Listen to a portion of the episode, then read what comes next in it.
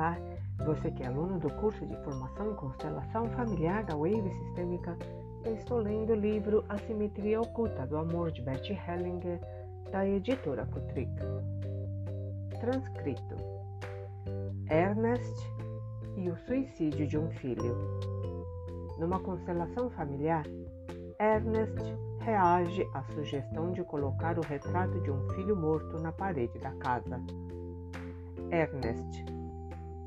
Se eu dependurasse o retrato de, seu, de meu filho, que cometera suicídio, as outras crianças ficariam muito perturbadas. Não querem nada com o irmão morto, nem lembrar-se do suicídio. Hellinger. Se eles se sentem assim, correm o perigo de suicidar-se também.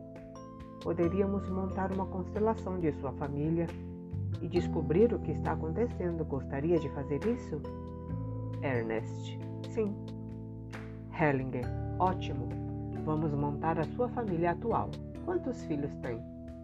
Ernest. Dois. Hellinger. Qual era a posição do filho que se matou na família? Ernest. Era o mais jovem. Hellinger. Você ou sua mulher tiveram outro relacionamento antes? Ernest. Não. Hellinger. Precisamos então de você, de sua mulher e dos três filhos. Agora comece. Você já sabe como fazer.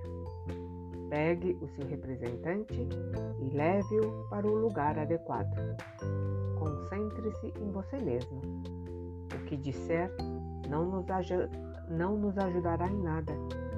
Encontre o caminho para a situação e coloque todos onde lhe pareça melhor. Ernest instala todos os representantes, menos o de sua mulher. E sua mulher? Ernest, não posso colocá-la aí. Hellinger, mas o que significa isso? Ernest, ela não quer ver isso. Hellinger, então coloque-a no lugar onde quem não quer ver deve ficar. Hellinger, que está acontecendo com o pai? Eu vou descrever aqui o desenho que está no livro. Bert Hellinger costuma é, transcrever o que aconteceu na constelação.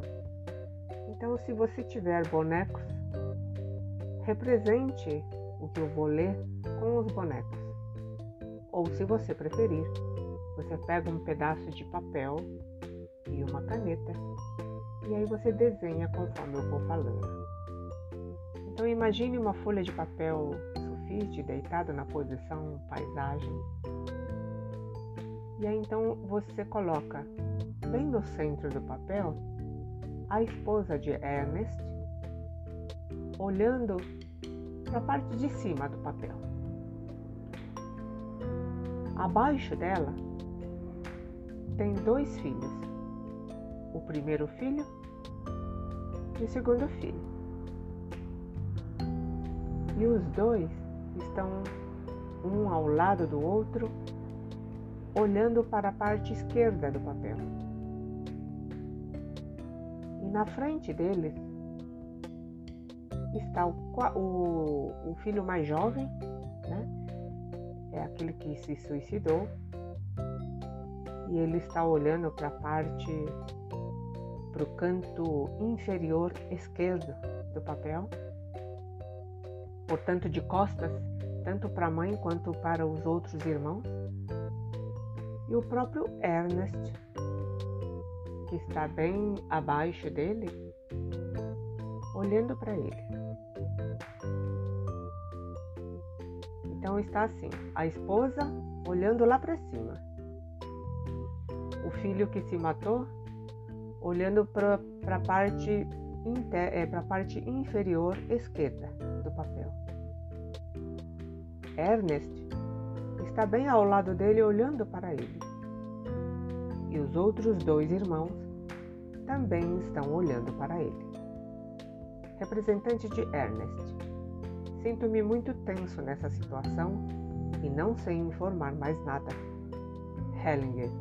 O que está acontecendo com a esposa? A esposa. minha garganta se fecha e meus braços estão paralisados. Hellinger, o que está acontecendo com o filho mais velho? Primeiro filho, sinto um peso enorme e meu coração palpita. Terceiro filho, tenho medo de meu irmão mais novo. Temo que alguém esteja espiando em alguma parte, mas ninguém olha para ninguém nos olhos. Hellinger, como se sente o mais novo. Filho morto, meu coração dispara e estou trêmulo, sem ar. Hellinger ao filho morto. Saia e feche a porta. Então imagine que existe aí no campo uma porta. Então o filho morto sai pela porta e fica do lado de fora. Hellinger, isso muda alguma coisa para o pai? Representante de Ernest, é um alívio. Hellinger, e para a mãe? Esposa surpresa, sinto-me melhor. Hellinger para o primeiro filho, e para você?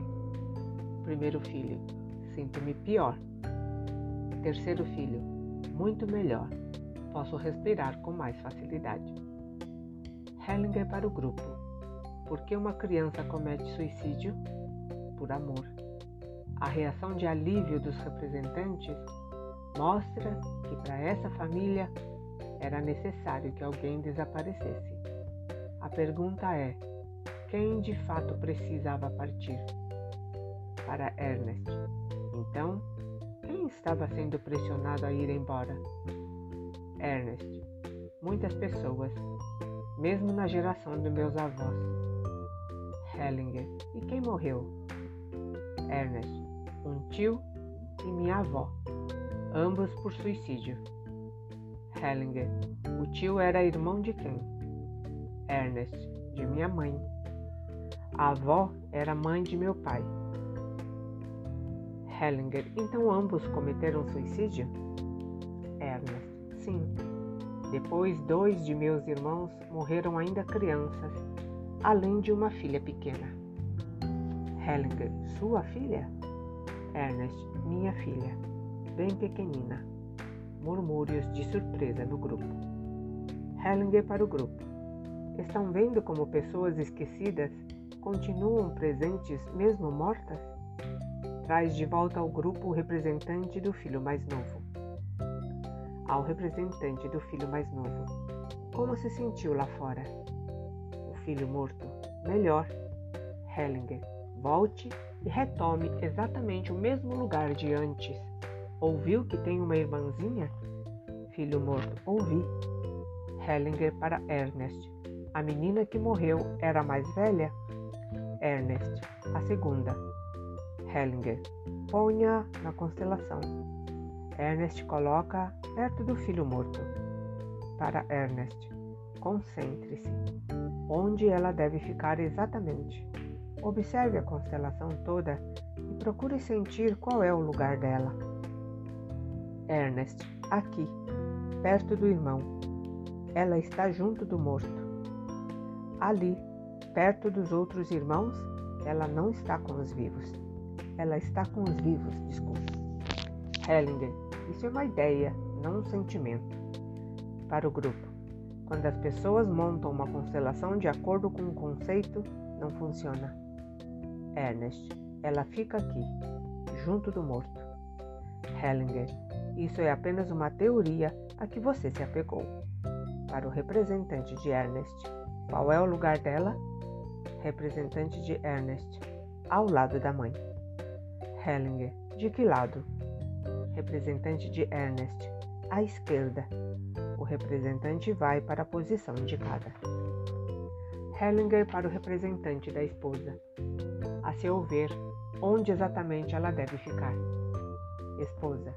De repente fiquei gelada. Não consigo vê-la. Hellinger, onde ela precisa ficar segundo você? Esposa, na minha frente. Hellinger para a esposa. Tome-a nos braços. Respire. Mãe e filha se estreitam ternamente. Para Ernest. De que ela morreu? Ernest. Não conseguia respirar. Seus pulmões eram atrofiados. Respirou apenas por dois dias. Hellinger para o representante de Ernest. Como está agora? Representante de Ernest, de coração transbordante. Hellinger para o filho mais novo. E você? Filho morto. Bem melhor. Hellinger para o grupo. Quando ela está lá, ele pode ficar. Para o filho mais velho. E você? Primeiro filho. Aliviado. Terceiro filho. Eu também, mas gostaria que ela se aproximasse de nós. Hellinger. Faremos isso mais tarde. Para a filha morta. Como se sente? Filha morta. Estou me lembrando de que quando eu era bebê quase morri. Eu não podia respirar e ia muitas vezes para o sanatório com asma e bronquite. Hellinger, é a sua lembrança pessoal. Por enquanto, apenas desempenhe o papel. Obviamente, Ernest não escolheu você por simples acaso, mas como se sente junto de sua mãe. Filha morta. Bem. Hellinger, e a mãe como se sente? Esposa. Mas calma. Está quente aqui. Hellinger para o grupo. Agora podemos tentar achar uma ordem para a família, isto é, procurar o que possa ser uma boa ordem para ela. Hellinger coloca os pais um ao lado do outro, com a menina morta sentada no chão e as costas apoiadas neles. Os outros filhos se perfilam do lado oposto. Hellinger para os pais. Pousem as mãos carinhosamente na cabeça ou ombros da menina morta para que ela fique realmente junto de vocês. Olhem um para o outro enquanto sentem a presença da filha. Para a filha morta. E agora como se sente? A filha morta. Sinto-me ameaçada. Continua no próximo áudio.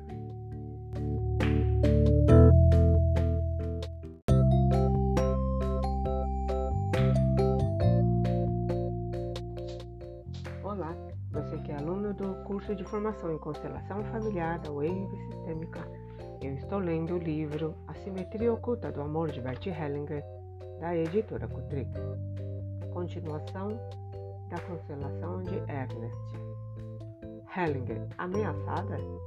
Então vá para perto de seus irmãos. Tome o lugar, no meio deles. Hellinger, como se sentem todos? Filha morta, muito protegida. Primeiro filho, bem. Terceiro filho, digo mesmo. Filho morto, não tão bem. Hellinger para representante de Ernest. E você? Representante de Ernest. Bem. Esposa, sinto um pouco de cãibra do lado direito. Hellinger para os pais. Troquem de lado.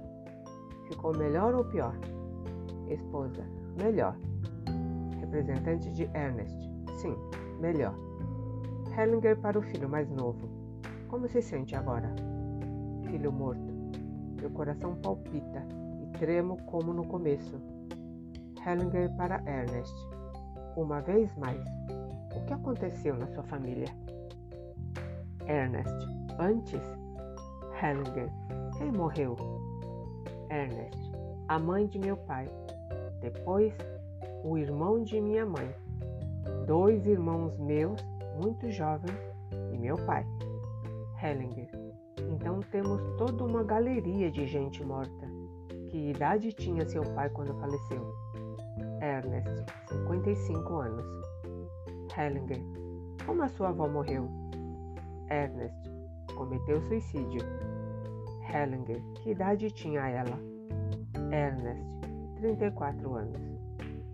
Hellinger pede que os pais mudem de lugar novamente. Em seguida, acrescenta representantes para o pai de Ernest, para seus irmãos pequenos e sua avó paterna. Diversas configurações são tentadas com a ajuda dos representantes, até serem encontradas as posições corretas. Hellinger para o representante de Ernest. Como se sente ao ver todos eles? Representante de Ernest. Sinto-me bem Meu pai me dá forças. Hellinger para o filho mais novo. E você, como se sente agora? Filho morto. Muito melhor. Mas não estou enxergando bem o meu avô. Hellinger. Certo. Vamos movê-lo um pouco. Ele é o mais importante para você. Então fica da seguinte forma. Imagine uma folha de papel sulfite deitada na posição paisagem. Lá na parte de cima do papel, todos os irmãos enfileirados um ao lado do outro, olhando para a parte de baixo do papel. O filho 1, um, a filha 2, o filho 3 e o filho 4.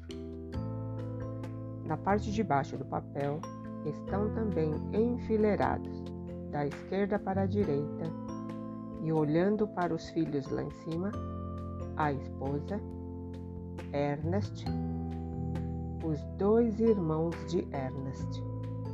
E atrás de Ernest está o pai e atrás do pai, a avó de Ernest. Filho morto, muito melhor, mas não estou enxergando bem o meu avô. Hellinger. Certo, vamos movê-los um pouco. Ele é mais importante para você. Filho morto. Quando meu avô entrou, logo me senti melhor. Hellinger para o grupo. Meu palpite é que com tantas mortes e suicídios na família, Ernest queria inconscientemente matar-se também, ou sentia a necessidade de morrer jovem para seguir todos os que tinham partido antes. Seu filho mais novo fez isso em seu lugar. Essa é uma dinâmica que observamos frequentemente em famílias que tiveram de enfrentar doenças graves, acidentes constantes ou suicídio.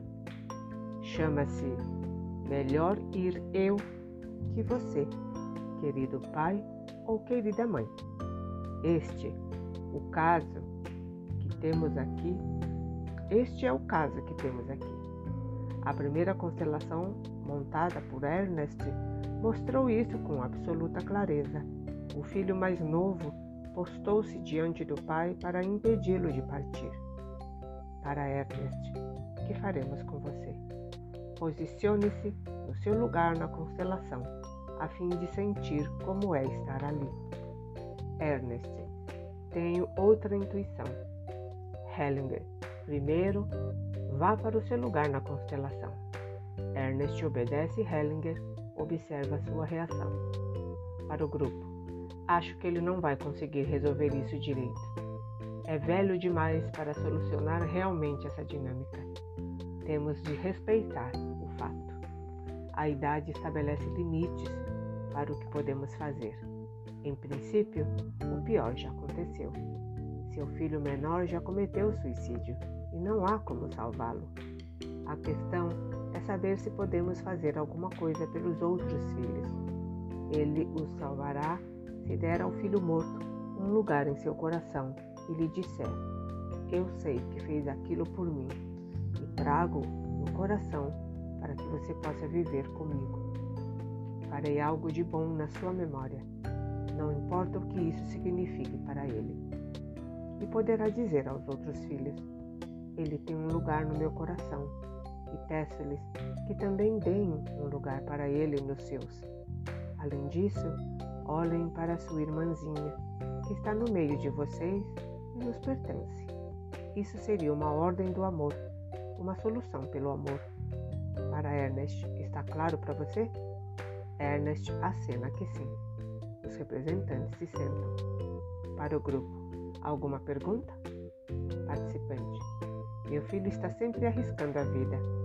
Tenho de esperar até que aconteça? Hellinger. Fita por longo tempo e indaga gentilmente. Ele faz isso por você? Participante. Não sei. Hellinger. Sim, faz isso por você. Seus olhos brilharam quando falou. Terá de encontrar a solução. Pausa. Alguém mais tem perguntas? Participante. Gostaria de entender algo que o senhor disse antes. O senhor disse a Ernest que ele é velho demais para encontrar uma solução. Quis provocá-lo? Alguma coisa ficou no ar. Hellinger. Ele já fez o que era preciso. Não importa como. Olhe para ele. Está sorrindo. Questões correlatas. Questões correlatas. Pergunta: Parece-me que o senhor exige demais de seus clientes. Declarou mesmo que vai até o fim. Mas notei também que a certa altura para de repente, deixando o assunto caminhar por si e ganhar força. Pode explicar-me como entende esses processos? Hellinger, junto com o cliente, exploro todo o campo das, das consequências de seus atos ou destino. Não limito essa exploração ao que é fácil e agradável. Vou junto com os clientes, até o limite de seus sistemas, até a fronteira onde esses sistemas acabam. Sem dúvida, isso significa que às vezes nos deparamos com a morte e juntos examinamos a possibilidade de que eles venham a morrer ou de que algo terrível vá acontecer. Eu os acompanho até os limites extremos, sem medo ou hesitação. Observamos tudo o que há por ali, de um lado e de outro. Feito isso, observamos o campo inteiro da realidade que opera em seus sistemas exploramos todo o campo e sabemos onde estão as suas fronteiras. Somente chegando aos limites extremos conseguimos descobrir o que é possível, tanto para o bem quanto para o mal. Isso dá forças aos clientes e com essas forças podemos descortinar uma solução boa para todos. Algumas vezes a solução é aceitar o inevitável. Chegamos aos limites. Nada mais é fácil ou possível. Mas algumas vezes há outra solução. Se houver, ele pode ser alcançada mais facilmente depois de chegarmos aos limites exteriores. O cliente pode então contemplar a realidade da situação e escolher o melhor caminho, mais conveniente para ele. Pergunta: Muitas coisas que o senhor diz parecem dogmáticas Ainda assim, me surpreendo com a tranquilidade interior e a firmeza que conversa, que conserva, a despeito das situações terríveis que as pessoas constantemente lhe apresentam e das reações com tanto hostis dos presentes. Também me impressiona a sua gentileza de alma. Como conservar a firmeza e a lucidez de percepção? Hellinger Tranquilidade e lucidez de percepção vem da aceitação do mundo tal qual ele é, sem nenhuma intenção de mudá-lo. Essa é, no fundo, uma atitude religiosa porque nos alinha com o todo maior sem nos separar dele. Não pretendo saber mais, nem espero conseguir algo melhor do que as forças íntimas, em ação no sistema, obteriam por si mesmas. As coisas terríveis de que tomo conhecimento fazem também delas parte deste mundo e eu as aceito. O mesmo acontece quando vejo uma coisa bonita, eu a aceito. Eu chamo essa atitude de humildade, aceitação do mundo tal qual ele é. Somente essa aceitação torna a percepção possível. Sem ela, os desejos, medos, juízos, os meus co construtos interfeririam na minha percepção. Há outro ponto a considerar. As ordens do amor não são estruturas rígidas. Estão sempre mudando. Diferem de momento para momento. Há algo de ricamente variado nelas. Uma abundância extrema que só conseguimos captar por um instante. Por isso, cada constelação familiar é diferente ainda que os problemas das famílias sejam os mesmos. Quando identifico determinada ordem, transmito o que vejo. Algumas pessoas, habituadas a pensar em termos de verdadeiro e falso ou de certo e errado, tendem a tomar o que digo como a afirmação de uma verdade universal. Nada disso. Trata-se apenas do reconhecimento da verdade que se pode captar num vislumbre Isso só se aplica ao momento, mas nesse momento é uma verdade absoluta. Se alguém isolar do seu contexto passageiro que eu vi e o transformar em princípio geral, este parecerá dogmático. Mas os outros fazem isso, eu não.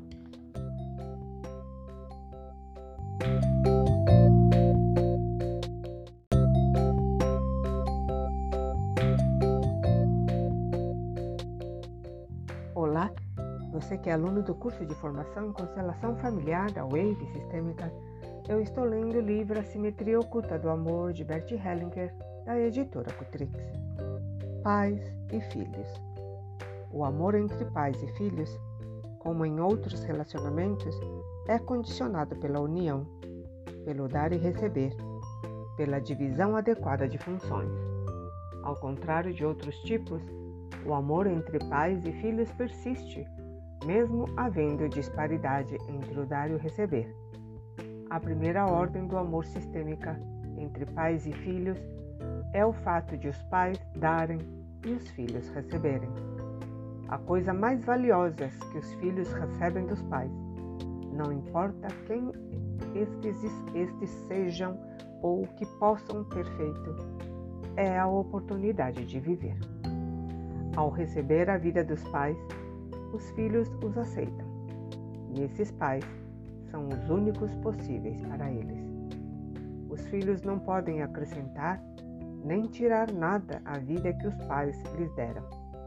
Os pais, por sua vez, não podem tirar nem acrescentar nada quando se dão como pais aos filhos. Essa primeira doação entre pais e filhos é diferente da doação e recebimento de presentes ou favores. Quando os filhos recebem dos pais a vida, tomam o que eles já haviam tomado antes de seus próprios pais. Em certo sentido, os filhos são os seus pais e avós. O amor floresce quando os filhos valorizam a vida que obtiveram, quando aceitam os pais como pais.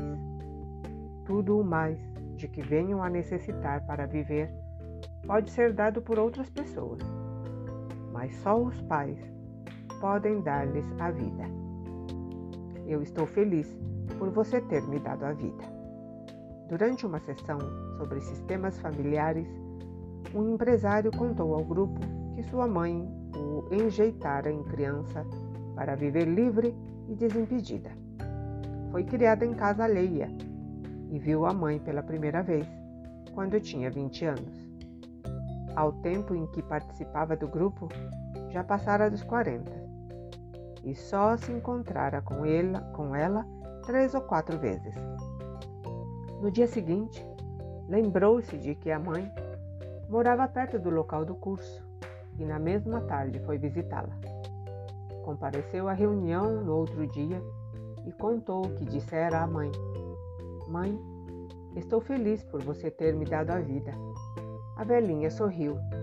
Seu coração encontrou a paz. Os pais se sentem profundamente satisfeitos quando são aceitos por seus filhos, quando vislumbram um lampejo em seus olhos, quando ouvem a gostosa frase: Estou feliz por você ter me dado a vida.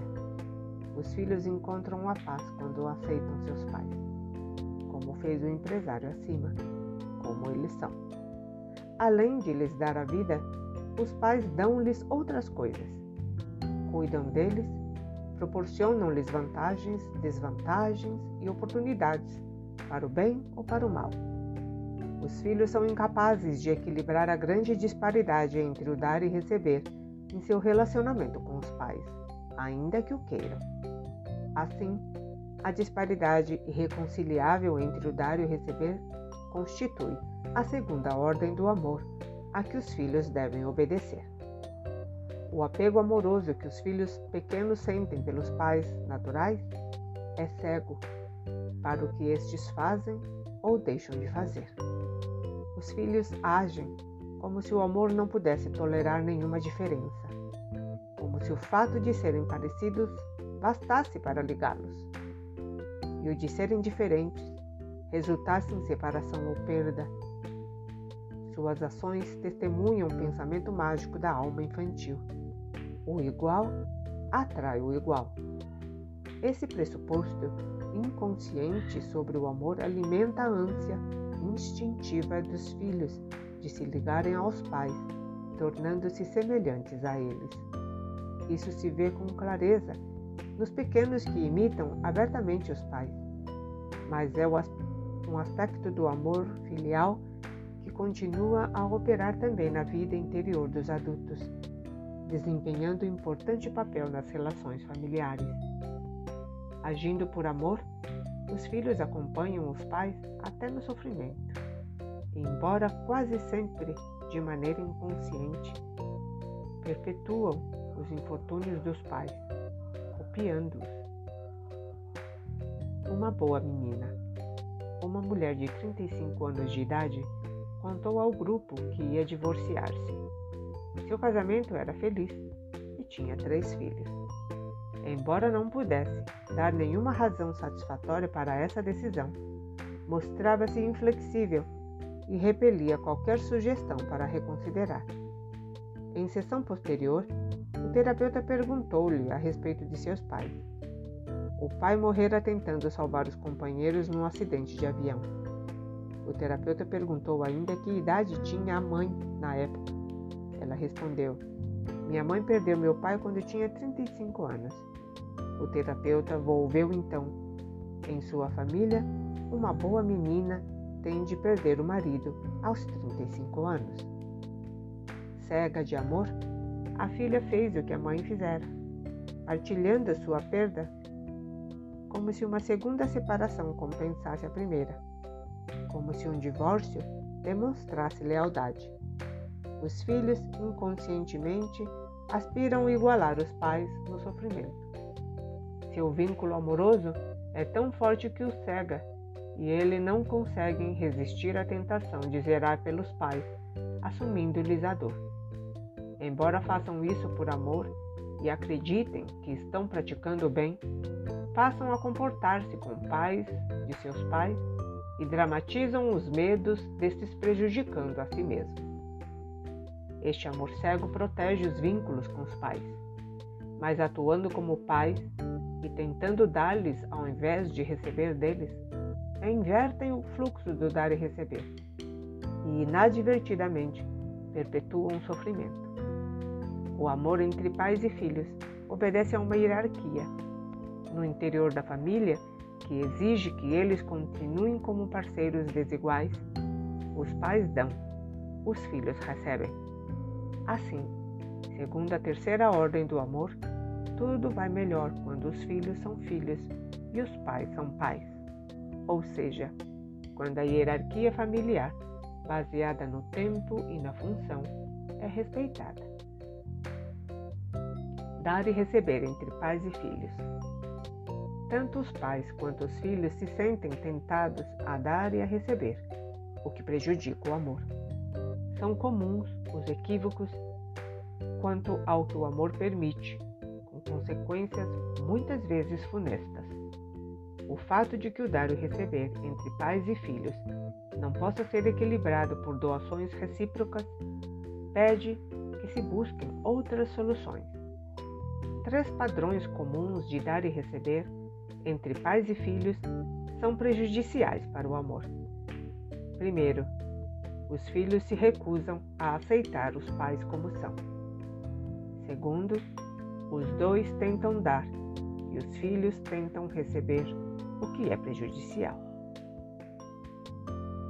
Terceiro, os pais tentam receber dos filhos e os filhos tentam dar aos pais recusa a aceitar os pais como são. Em vez de aceitar os pais como são, os filhos às vezes costumam avaliá-los como se os pais devessem merecer o direito de ser, de ser pais.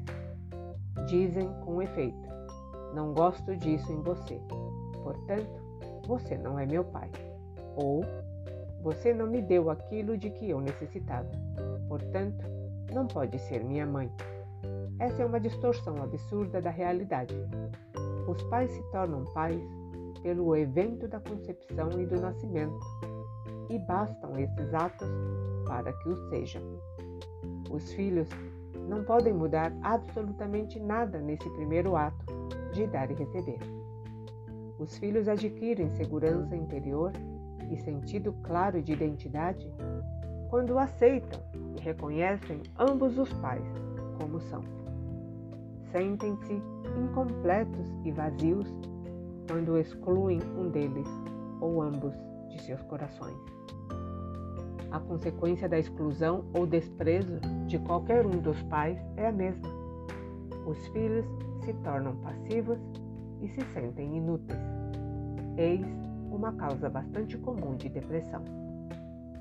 Mesmo que tenham sido magoados pelos pais, os filhos ainda podem dizer: Sim, vocês são os meus pais. Tudo o que esteve em vocês está também em mim. Reconheço-os como pais e aceito as consequências disso. Fico com a parte boa do que me deram e deixo-lhes a tarefa de enfrentar o destino de vocês, como bem entenderem. Então estão livres para encetar a obra tantas vezes difícil de tirar o melhor de uma situação ruim.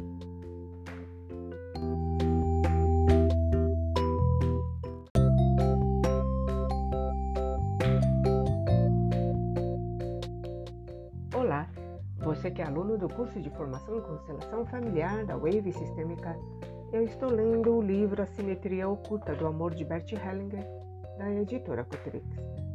A Casa de Repouso. Esmagado por recordações e perdas, um homem percorre as ruas da sua cidade natal. Muita coisa do que aconteceu ali permanece oculta para ele. Muitas portas estão fechadas. Ele gostaria de deixar o passado para trás, mas algo o impede, como se lutasse com um demônio cuja autorização tivesse de arrebatar antes de seguir adiante. Por isso, sente-se dividido entre o desejo de avançar e a necessidade de permanecer, entre o ir e o ficar. Chega a um parque, senta-se num banco, recosta-se, respira profundamente, cerra os olhos Obedecendo a uma força interior, deixa-se levar pelo turbilhão e começa a sentir-se calmo e flexível, como um caniço ao vento. Está em harmonia com a diversidade e com a vastidão do tempo. Imagina-se numa casa de portas abertas, onde entra quem quer. Todos os que chegam trazem alguma coisa, ficam por algum tempo e vão embora há ali um vai e vem perpétuo, um nunca acabar de trazer, permanecer, partir. Quem chega traz alguma coisa, envelhece e parte no devido tempo. Muitos dos que foram excluídos ou esquecidos entram na casa. Também eles trazem alguma coisa, ficam por algum tempo e vão embora. Até os que não são bem-vindos entram, trazem alguma coisa, misturam-se com os outros, permanecem e vão embora. Os que entram cruzam com os que chegaram antes e com os que vão chegar depois. E por serem muitos, precisam colaborar. Que tem seu espaço, quem tem seu espaço tem limites. Quem quer alguma coisa deve dar alguma coisa. Os que entraram continuam a crescer enquanto ficam.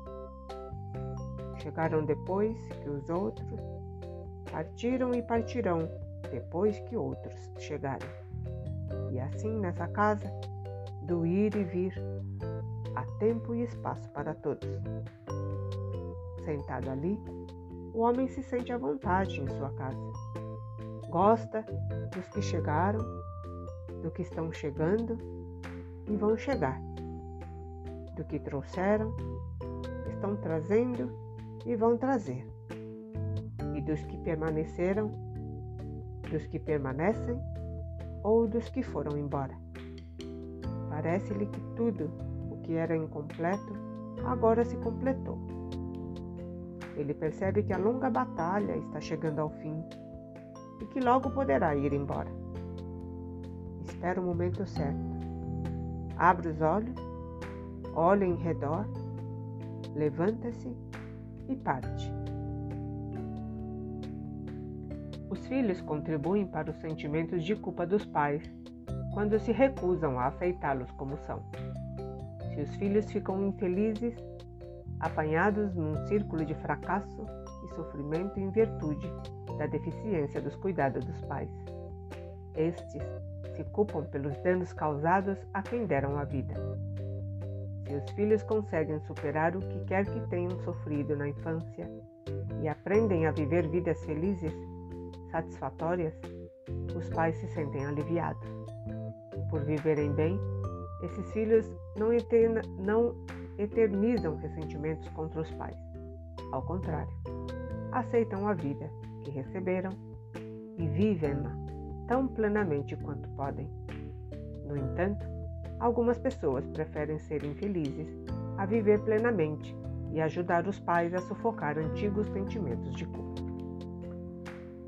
Recusa a aceitar o pai como é. Um exemplo. Participante tenho uma pergunta sobre o respeito devido pelos filhos ao pai. Trabalhei arduamente com uma família durante alguns anos. Os pais são divorciados e o homem vive em outra cidade. Os filhos o rejeitam com um forte ódio porque ele vivia aterrorizando a sua mãe. Viram-no espancá-la em diversas ocasiões Descobriram também que ele molestara sexualmente crianças de escola.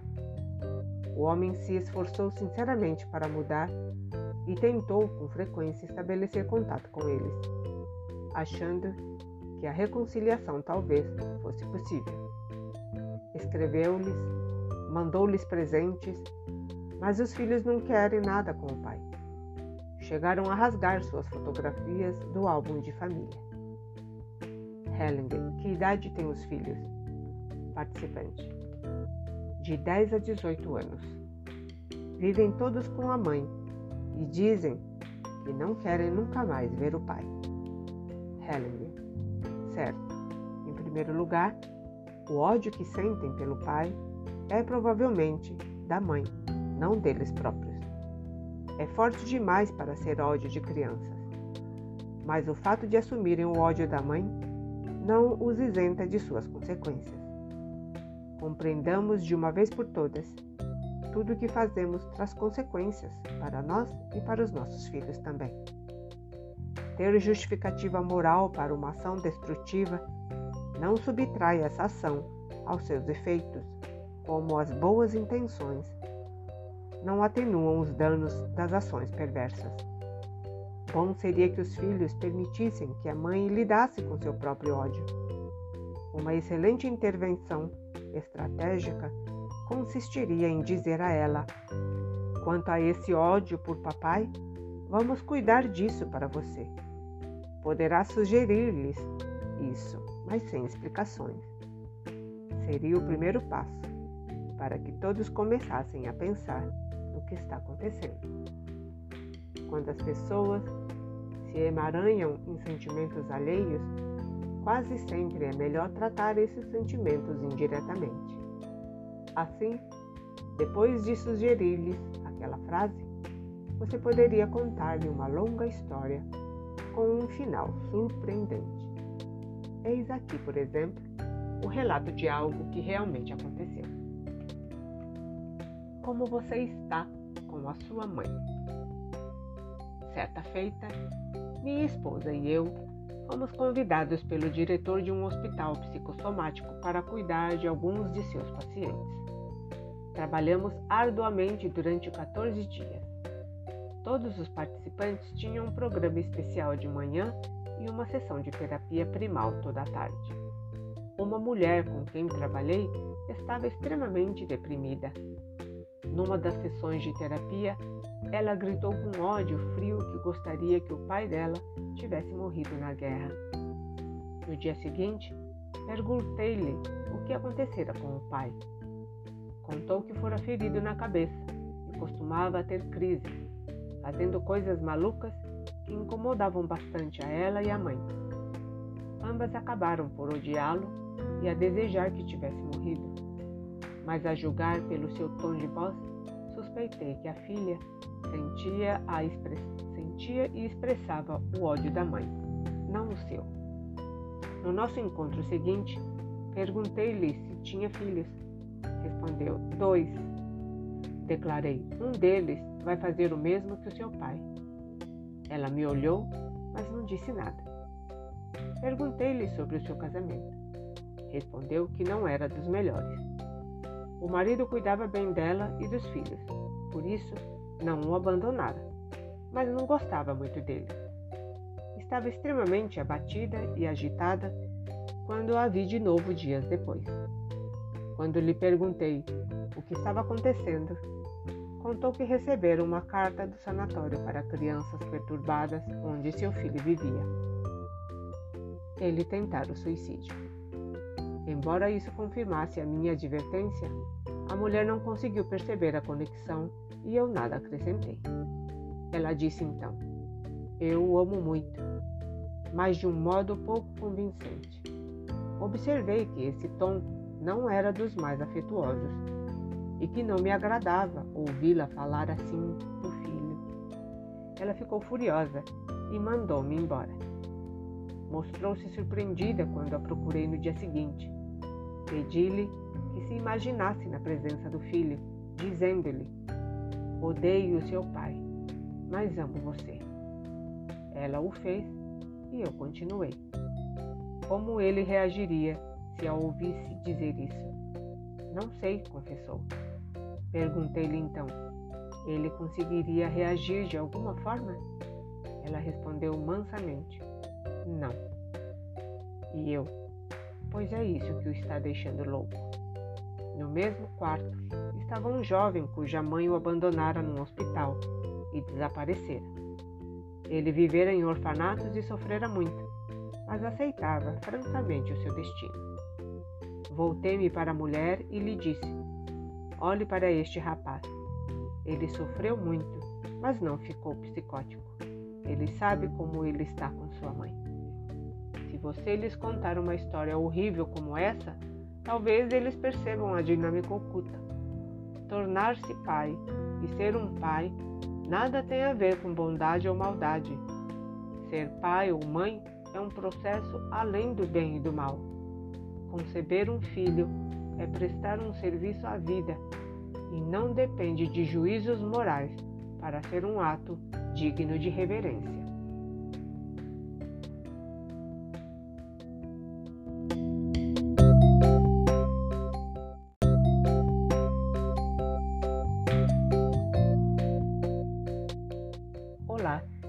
Que aluno do curso de formação em constelação familiar da Wave Sistêmica eu estou lendo o livro A Simetria Oculta do Amor de Bert Hellinger, da editora Cutrix.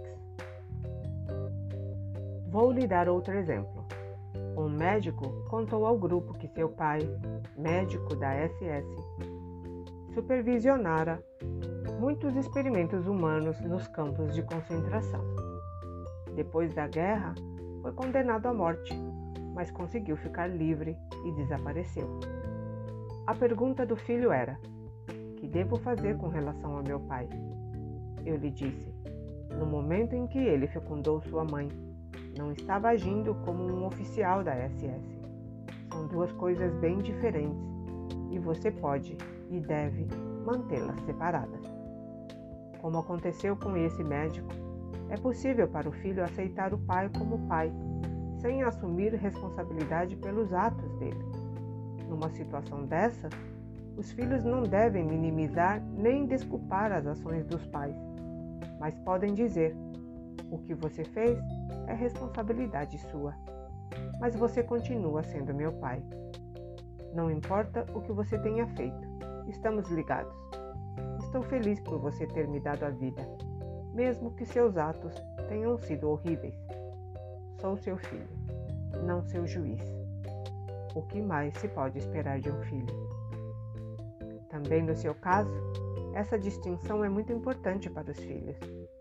o que o pai deles fez tornou necessário que fizessem separados por algum vivessem separados por algum tempo. Mas não conseguirão manter essa situação porque o ódio é forte demais. E esse ódio unir, une-os ao Pai. Eles só ficarão livres quando disserem honestamente: O que você fez foi terrível para nós. E por enquanto não os veremos. Mas antes, mais ainda, é nosso Pai. E nós estamos gozando a vida que nos deu. Talvez você possa ajudar a mãe também. Provavelmente ela se identificou com alguém de seu próprio sistema. E o exagero de seu ódio se deve a essa identificação. Pode ser que tenha assumido o ódio de outra pessoa, do mesmo modo que os filhos assumiram o seu. Emaranhada como está, talvez seja difícil para ela pensar claramente no que está acontecendo. Seria bom que essa mulher soubesse o que está se passando em sua família. Caso descubra a pessoa a que pertence o ódio, poderá devolvê-lo e lidar apenas com o seu ódio ou com o que quer que haja entre ela e o ex-marido. Há o risco de que seus filhos copiem mais tarde o comportamento do pai e se tornem como ele. Se quiser realmente uma solução, essa mulher dirá aos filhos: Casei-me com seu pai, porque o amava, e quando olho para vocês, continuo a amá-lo. Se conseguir dizer isso honestamente, os filhos se libertarão. Mas é provável que você não, lhe, não irá propor uma coisa dessa, certo? Participante: Não, não irei. Hellinger: No entanto, seria uma intervenção eficaz. É claro que teria de fazer a proposta com convicção, com, com verdadeira compaixão, não como simples técnica participante. O tribunal vai decidir se os filhos e o pai poderão encontrar-se. A mãe está contestando o direito de visita. Hellinger. Concordo com ela no sentido de que não deve haver nenhum contato por enquanto. Eu aconselharia o pai a renunciar momentaneamente ao direito de visita. Agindo assim, ele estaria aceitando as consequências de seus atos, o que tornaria mais fácil para os filhos respeitá-lo. Os tribunais decidem de acordo com critérios puramente jurídicos, mas ainda assim, muitas vezes tomam a decisão psicologicamente correta. Eu não o encorajaria a contestar a decisão dos juízes. Dar e receber, o que é prejudicial. Entre as coisas que os pais não devem dar e os filhos não devem tomar estão as dívidas, as doenças, as obrigações, os encargos de ocasião, as injustiças sofridas ou infligidas e todos os privilégios obtidos por mérito pessoal. São coisas que os pais conquistaram ou sofreram em virtude de esforços ou circunstâncias pessoais. Não foram herdadas da geração anterior para serem transmitidas à geração seguinte, como um empólio. Por isso não se não não são de responsabilidade dos pais. Cabe a estes proteger os filhos de seus efeitos negativos, como cabe aos filhos deixar que os pais arrostem seu destino, da maneira que quiserem. Se os pais dão o que é prejudicial ou os filhos o tomam, o amor é ferido. Outro tipo de consequência negativa é quando os jovens se julgam no direito a recompensas e privilégios de uma pessoa mais velha sem os ter merecido. Um advogado melhor. Um jovem advogado herdou a vasta clientela do pai. Por ser menos experiente e talvez menos bem dotado que ele, muitos dos melhores clientes logo se afastaram. Em vez de resignar-se à redução dos honorários e do padrão de vida, comportou-se como se tivesse direito ao mesmo sucesso do pai, ainda que não merecesse. Começou a aceitar causas bem remuneradas, mas ilegais. Suas ações logo vieram a público e ele teve sua inscrição cassada por vários anos. Minha mãe, a atriz. O destino foi generoso com uma atriz muito famosa, dando-lhe talento e sorte. Mas foi menos generoso com sua filha, que, não obstante, se achava capacitada ao mesmo sucesso da mãe. Nada conseguindo, ficou deprimida e propensa ao suicídio. Passou a odiar a mãe como se esta lhe devesse ter dado talento e sorte junto com a vida. Por fim, a jovem encontrou outra profissão. Obteve algum sucesso. Formou uma família feliz e fez-se boa amiga da mãe. Os filhos precisam diferenciar-se dos pais e reconhecer os limites de seus direitos e responsabilidades. Também isso é prova de respeito e amor por eles. Dependendo da situação dos pais, os filhos gozam de vantagem ou desvantagem. A partir do que receberam, eles recriam seus créditos e débitos. O amor, entretanto, é agredido quando os filhos se sentem no direito de exigir o que os pais adquiriram à custa de esforços e padecimentos. Quando os filhos esperam e exigem, por exemplo, uma herança, podem ocorrer conflitos amargos que separam famílias e destroem o amor. Uma herança é um presente dos pais para os filhos, e como qualquer presente, deve ser dado conforme o gosto do doador. Ainda que um filho herde tudo e o outro nada, o ressentimento não traz consequências benéficas. Toda herança é imerecida. Toda queixa por ter recebido menos é inadequada. Todavia, os que receberam mais podem muito bem dar uma cota aos que receberam menos, assegurando dessa forma a paz e a harmonia do sistema. Sempre que os prejudicados se mostram insatisfeitos e pedem mais, como se uma herança fosse um direito, a turbulência se instala no fluxo do amor. Às vezes, os filhos recebem algo de danoso dos pais. Às vezes, os pais tentam dar aos filhos uma obrigação, um ressentimento ou uma dívida, como se isso fosse uma boa herança.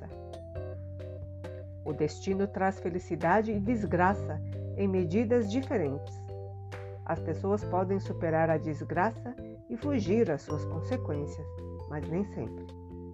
Elas devem então curvar-se aos seus caprichos. Esses golpes inevitáveis do destino, no entanto, também dão forças e sabedoria aos que os compreendem e se submetem a eles.